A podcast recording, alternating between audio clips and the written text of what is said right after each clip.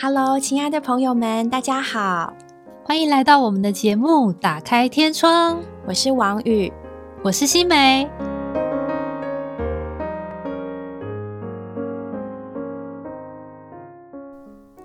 Hello，亲爱的朋友们，大家好，今天是农历新年的初二。不知道大家在收听的另一端过得怎么样？有没有吃饱饱、睡饱饱呢？大家都在哪里呢？嗯，有没有跟你心爱的人在一起共度一个欢乐的新年呢？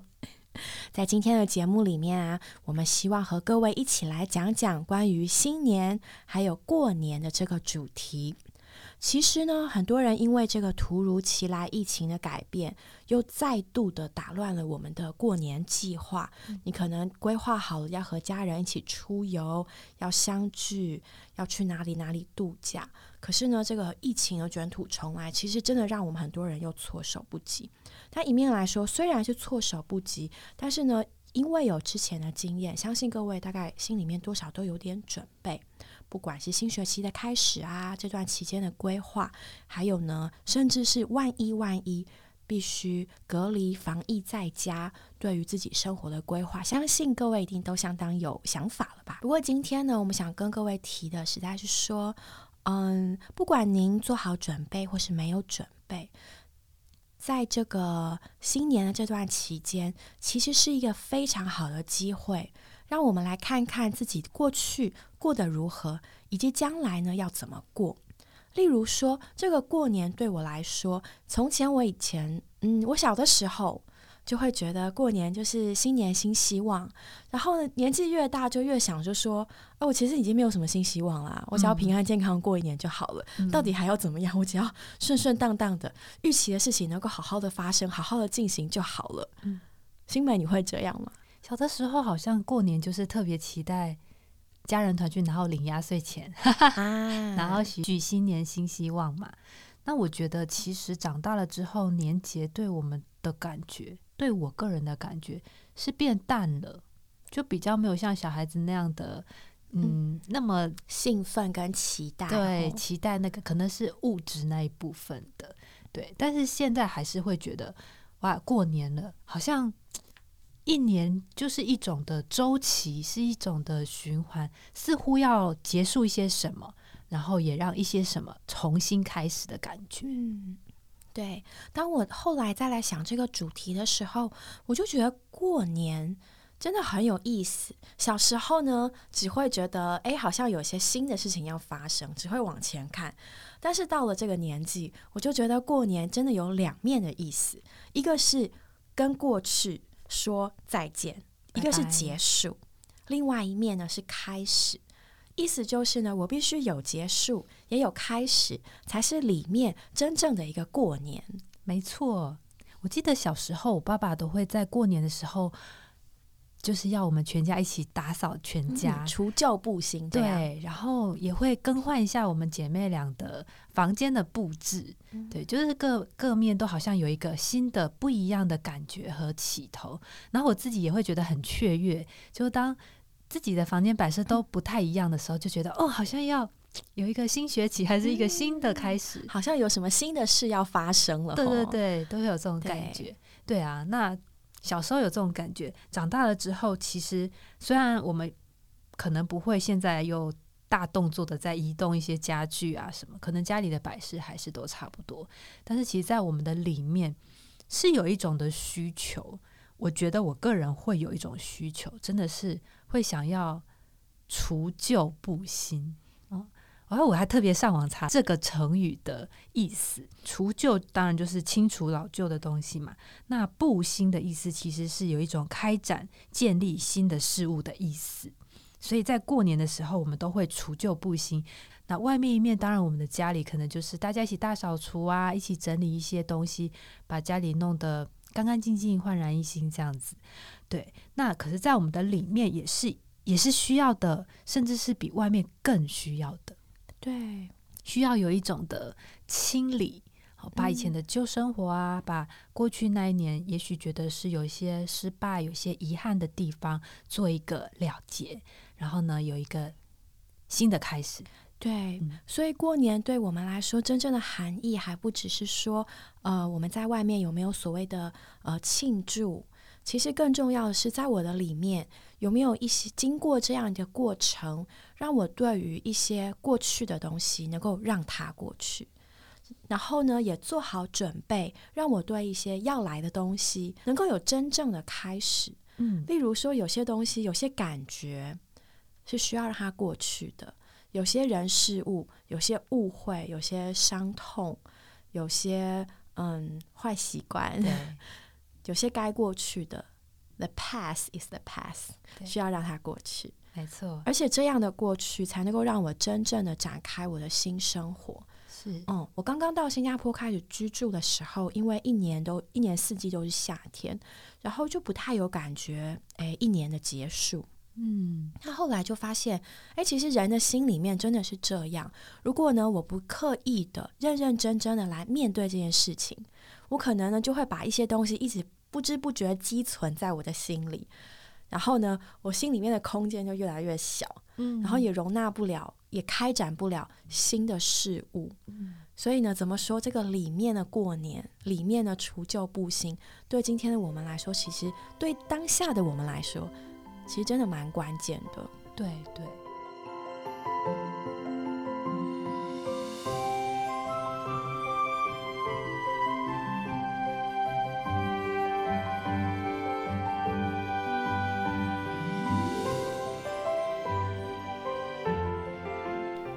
年前是不是有一个断舍离的概念？啊，对，一直到现在其实都还蛮流行的。对对对，就是提倡一种的简单生活嘛。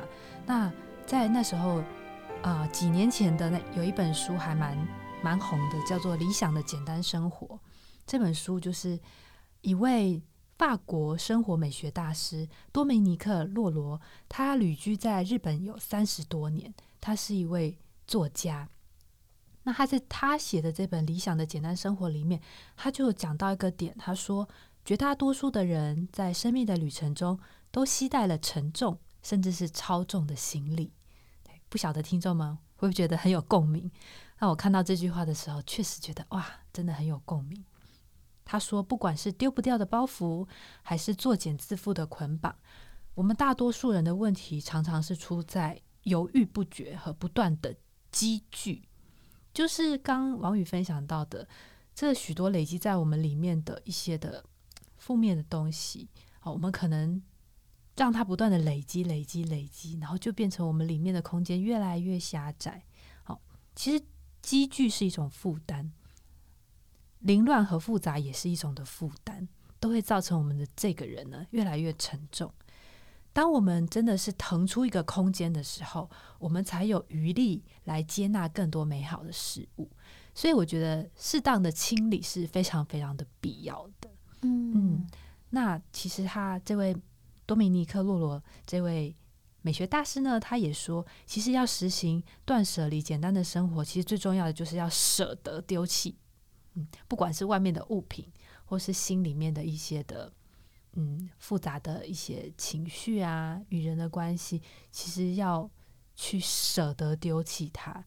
但我想，有一些东西要你舍得丢弃，还真的不容易哈。对嗯，对，对啊，比如说有一些旧的回忆呀、嗯，放不下的人事物，，对，特别对于长辈来说，他们会觉得，嗯、惜福爱物应该是一种美德，对一种感恩的表现吧。所以家里的东西若是没有坏掉，就不会把它丢掉，就还是会嗯保存在那里。即便你是一年、两年、三年都没有用到它，它还是会觉得啊，丢掉好浪费哦，就放在那，边。将来也许还会用到。对，对啊，所以嗯，在这个概念里面有一个蛮，我觉得蛮值得探讨，就是它其实不是只是要丢，或是只是要留，它的关键是你需要先找出来什么东西对你来说是最重要的。嗯，最重要的呢，因为我们的新的空间有限，房子的空间有限，对，所以呢，我们要把重要的先留下来，重要的人、重要的东西，你不能缺少的留下来。那其他的呢，诶，就慢慢慢慢的让它能够有这样新陈代谢的过程。嗯，那其实神在这个宇宙万有之间也是有这样美好的安排。它让我们一年有三百六十五天，然后随着每一年每一年都是一个新的开始。它让我们一年有十二个月，每一个月每一个月，这个月数都是一个新的开始。然后呢，每一天每一天，随着这个白昼和黑夜，都是一个新的开始。所以神其实是不断的、不断的，希望我们经历新的开始，旧的过去，新的开始，一直一直的，嗯，接受光明，一直一直有新的开始，嗯。生命的机会如果只有一次，那我们真是太可悲了。如果成功就成功，失败就失败，就没有再有第二次机会的话，哇，我们这人生真的是啊，好可怕哦。对对，但是真的是非常感谢神，他所创造这个宇宙万物的运作，好看见这个光体的运作，哎，真的是发现神给我们三百六十五天，给我们每一个。每一个月、每一天，好都有一个新的机会。如果我们不灰心的话，真的每一天都会有机会。对我们一直都是有机会的。我记得以前一位在属灵上相当帮助我的一位年长的弟兄，他就讲了一个例子。他说：“如果你今天觉得你过得很糟，就好像在……”嗯，有一个西方谚语哈，类似就是说起床起错边了，诸事不顺。也许你刚刚又对某人讲了不礼貌的话，然后你很后悔，然后又又不忌口，就突然又吃太多，觉得很后悔。然后呢，不小心又迟交了作业，然后收到成绩单，发现很后悔。如果你觉得你今天过得很不好，那你该怎么办呢？你不需要留在那个悔恨的里面，你需要赶快上床睡觉。因为呢，当你一觉起来，明天又是新的一天了。没错，这就是神给我们的机会哦。随着年日的转换，他每一天都给我们机会。不管我们觉得今天是失败、是有遗憾，还是什么没有做好，我们只要睡一个觉，明天重新再来，又是一个新的机会。神常常给我们这许多的机会。我觉得现在很多青年人，或者是其实。我我觉得很越来越多人其实非常看重自己的进步的，对，不管是去运动健身，希望自己的能够不仅是减肥维持身材，还是能够有健康的身体。然后有的人呢会读书，然后进修，希望充实自己的内在。然后也有些基督徒呢会建立那个稳定的读经祷告的习惯，都是人们都是希望自己。越走越光明的，然后可是其实呢，在这些过程里面，我们常常都会经历失败，就突然哇。又暴吃了，就哎呀，今天又错过了我的什么什么计划，然后今天又失败了，然后或者是说，哎，刚开始运动觉得，或是刚开始读英文觉得，嗯，很棒很棒，充满动力，过一阵子之后就失败，然后我们就觉得自己很糟。对，但其实呢，从这个观点来看，我们也不需要因为自己现在的一次两次的或现在的失败觉得很灰心，因为呢，怎么说，你的人生故事，你的经历，其实就像这个。日月，呃，日、星期、月跟年的循环一样。当你经过了黑夜，接下来就是白昼。当你在嗯黑夜中的时候，或是你在谷底的时候，你在寒冷中，冬天的时候，可能会觉得自己非常的失败，这真是 loser，觉得自己怎么又对读经失去兴趣了？觉得自己怎么又对英文失去兴趣了？但其实我们不要灰心，这是你成长往前的一个部分。没错，隔了一段时间，你发现你的阳光就回来了，你的天又亮了，你的新的一个月又开始了。嗯，对，所以不要灰心，我们要继续的朝着我们的梦想、我们的目标前进哦。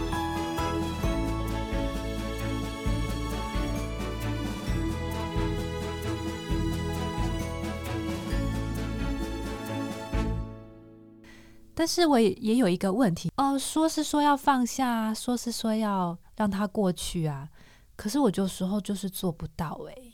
比如说某一段旧人事物的纠缠，或是有一段摆脱不了的关系，像我最近听到一个朋友，他就分享说，他之前在有一个地方求学，那他在这个求学过程中认识了一位比他大很多的男性。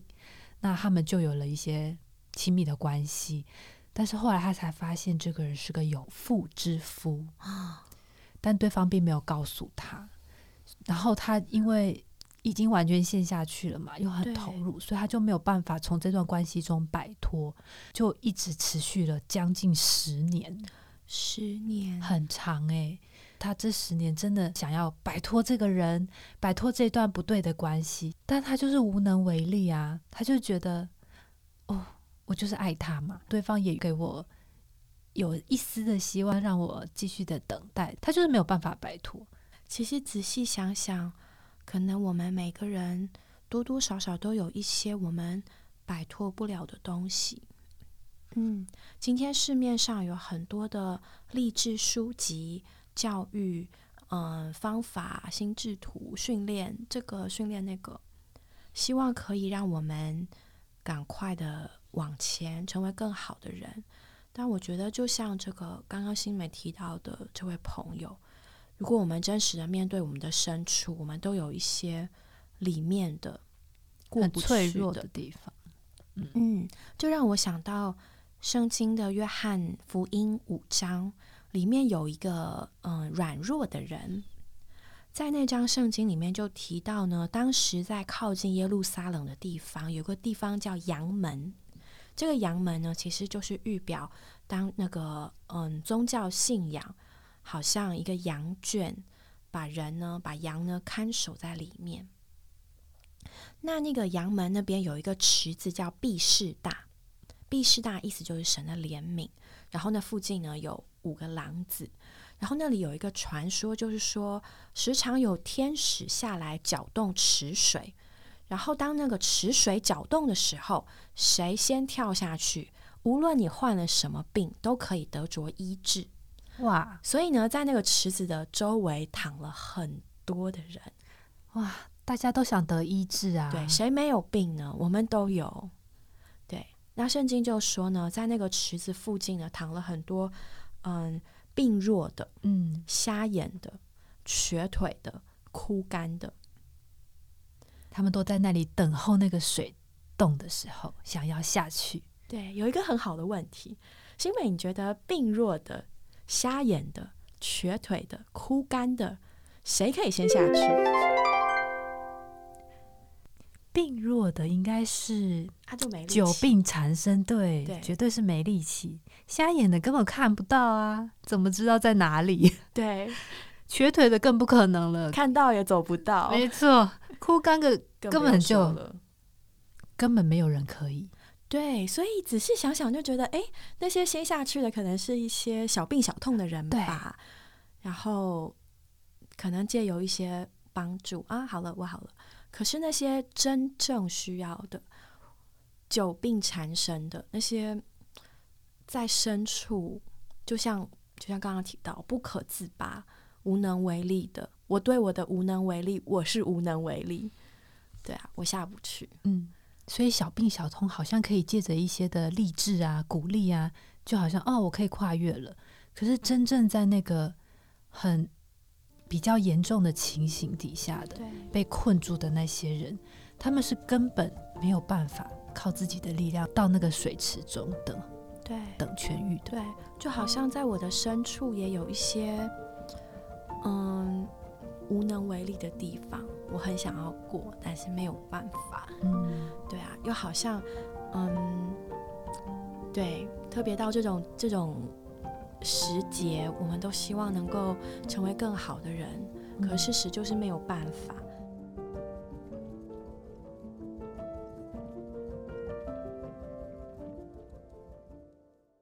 在那里呢，特别有一个人，圣经说他病了三十八年，他躺在一个褥子的上面。然后呢，那一天耶稣看到，就走向他。那主耶稣就问他说。你想要痊愈吗？这句话还是要问吗？谁不想？不然为什么会在这里？我当然想啊！对对啊。然后那个人的回答也非常的有意思。他他告诉主耶稣说呢：“先生，水冻的时候，没有人把我放在池子里。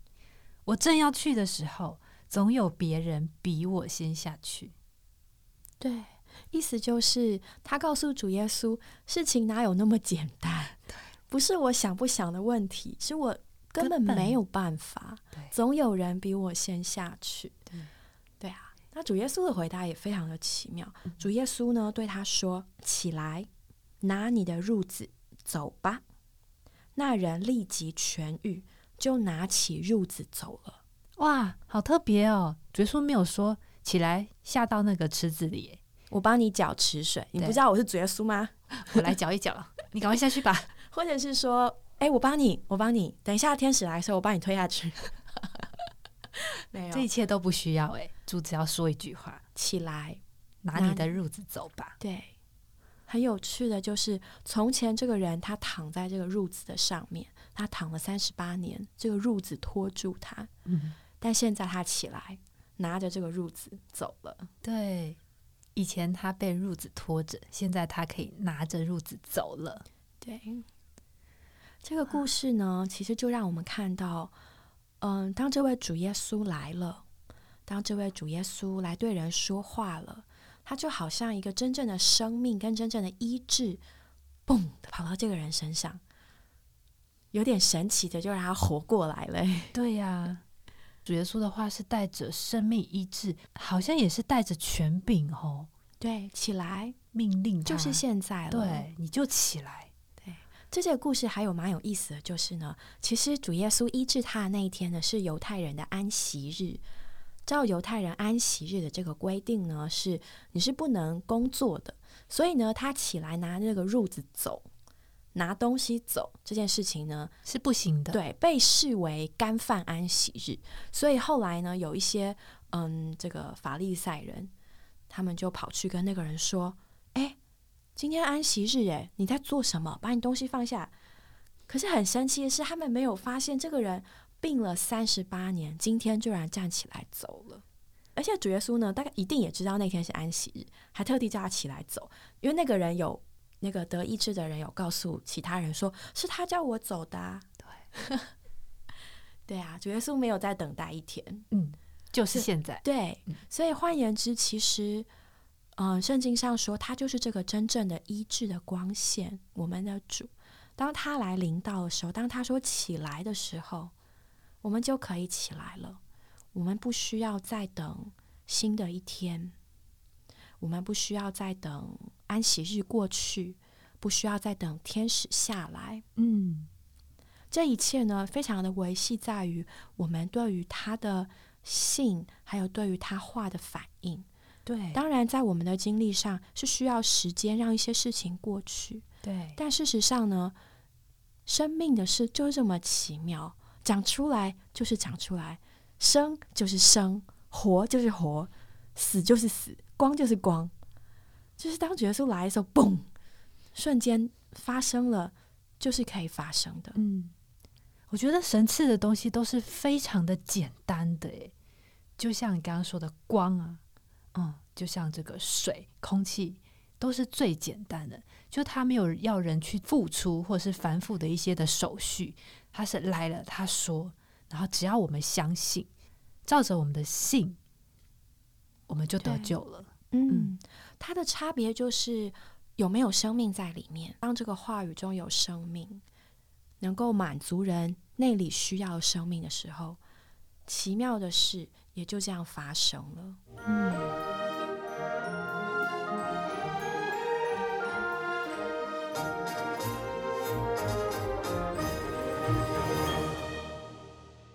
刚刚分享的那个故事让我想到另外一个经节，《嗯，路加福音》第一章七十八到七十九节，因我们神怜悯的心肠，叫清晨的日光从高天临到我们，要照亮坐在黑暗中死印里的人，把我们的脚引到平安的路上。就像这个人一样，他是在黑暗中死印里的，他病了三十八年呢。他一定是非常的愁苦。当一个人一直重病产生的时候，他的意志一定是被消磨殆尽。对，对他很痛苦。他一直在等待有一个奇迹发生嘛。我们的这位神呢，就是像高天的日光，就这样唰的临到了他。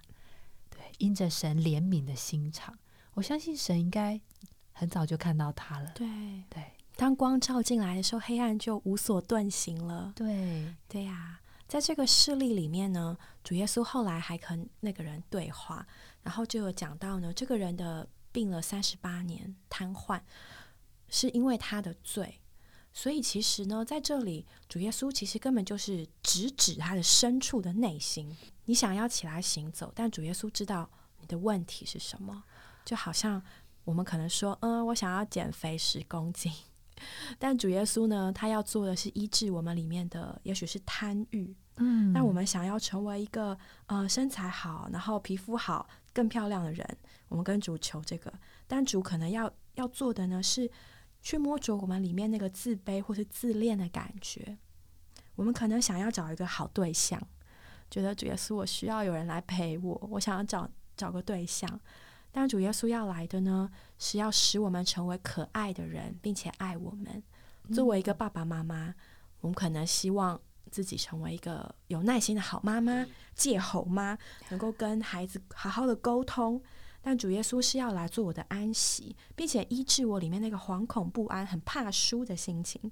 嗯我们可能只是想要不发脾气、有耐心，不要口出恶言，但主耶稣是要来医治我们的苦毒跟创伤。所以一再一再的，我们就可以看见这位主耶稣，他要先从我们的里面开始，从我们的最深处，生命与死亡的问题来摸着我们。他知道你需要的是什么。对，所以其实我们也不要害怕去发现或是正视自己的问题。可能我们有时候其实是知道的，但是我们就像鸵鸟一样，把它盖起来，假装不知道，就让时间继续过去吧。这件事也许就会越来越淡，越来越淡。但是我们没有真正的把那个问题的根源解决掉，那这个痛苦的感觉就还是一直会累积在我们的身上。我觉得非常非常的感谢这位主耶稣，他的来总是不但带给我们外面的喜乐平安，更是来解决我们里面深处的问题。对，亲爱的听众朋友们，不晓得你们有没有新的展望、新的期盼？有的时候我们在外面过了一个热热闹闹的年，也许觉得啊，吃吃喝喝跟朋友在一起非常的快乐，但我们里面那个东西还是没有得到真正的解决，我们还是没有勇敢的去正视我们里面的需要。希望我们在过年的期间呢，有一个新的开始，不但是外面有一个新的开始，也是我们里面有一个新的开始。愿神给我们一个勇气，让我们能够正视自己的问题，我们也能够敞开来真真实实的告诉这位神：神啊，在我告诉你我的问题之前，其实你早就知道了。但我还是愿意向你敞开，把我真正的问题，把我真正觉得难以面对、难以解决的问题来告诉你。对，这时候主耶稣就会简简单单的说：“起来，拿你的褥子走吧。”我们就可以凭着信得着痊愈。你不需要再等另外一个三十八年，你不需要再等天使下来，也不需要等安息日过去，就是现在了。太好了，越简单就越幸福，因为我们都活在每一个当下。也希望大家能够享受这一段年节幸福美好的日子。祝福大家新年快乐，新年快乐！我们下周见喽，拜拜，拜拜。